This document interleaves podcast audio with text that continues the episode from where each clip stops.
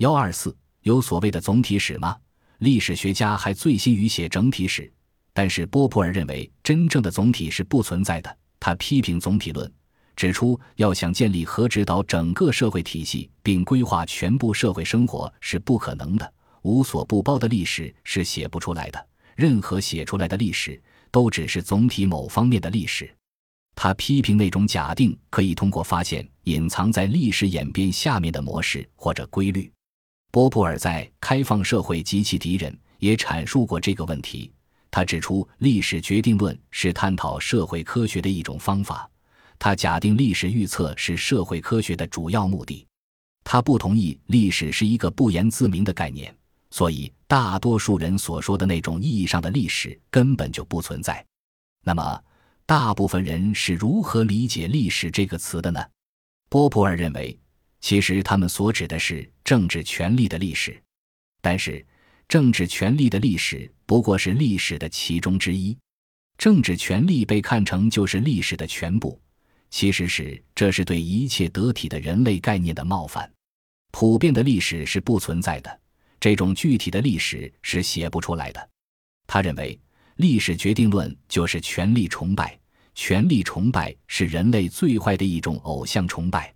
波普尔在《历史决定论的贫困》中进一步指出，历史决定论者认为，科学预测必须以规律为根据，所以可以对社会变革进行预报。对此，可以以历史规律为根据。但是问题在于，我们不能认为对社会的认识可以在整个空间和时间中始终有效。其实，哪怕对社会最准确的认识，也不过是只适用于某种文化时期或历史时期。因此，如果真有任何真正的社会规律的话，那就必须是普遍有效的，适用于整个人类的历史，而且包括它的一切时期，而不是仅适用于某些时期。显然，这样的规律是没有可能的，也是永远不存在的。何兆武先生试图为历史学的整体史辩护。的确，我们并不能观察或描写世界的全貌，因而历史书的描写总是有选择的，有局限的。然而，这个选择对于历史学家却并非随意的。他所选择的应该是那些最足以表明历史精神的东西。他只略去许多东西，恰好是有助于表现他所要表现的东西。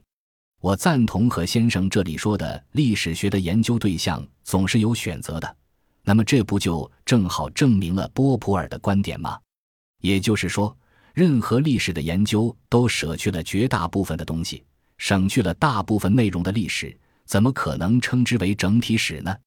其实，在我看来，正是因为这种整体史的观念根深蒂固，才造成了不少中西学者对所谓历史研究碎片化的批评。这些批评者几乎都相信有一种所谓整体史的存在。其实，这种整体史后面有着一整套宏大叙事和政治议程，例如。法国历史学家弗朗索瓦多斯批判了从法国年鉴学派以来的几乎所有的代表性历史学家，把他们的历史研究视为碎片化的历史学。多斯表达了非常明确的政治意念，认为我们的现代社会缺乏计划，因而陷入了一种危机。但是在自由主义经济学家哈耶克看来，正是计划把社会引向了奴役之路。在上个世纪七八十年代。在法国便出现了一个公众对历史关注的高潮，这也是由于年鉴学派、新文化史、微观史等历史学家不断努力的结果。人们参加各种关于历史的讨论会，观看和收听关于历史的电视和广播。根据一项调查，百分之五十以上被调查的法国人拥有历史题材的图书。但是，多斯显然非常不满历史研究的现状。批评历史学界抛弃了重大时刻，转而关注小人物的日常记忆，对人们谈论村庄、妇女、移民和边缘人群等等也是很不以为然。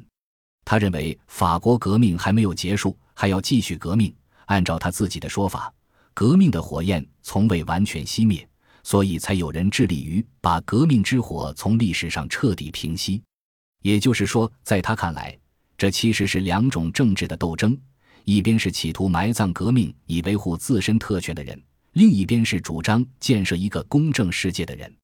所以他最后的结论是：法国大革命并没有结束。但是，我想问的是，在现实社会中，存在不关注普通人及其命运的公正世界吗？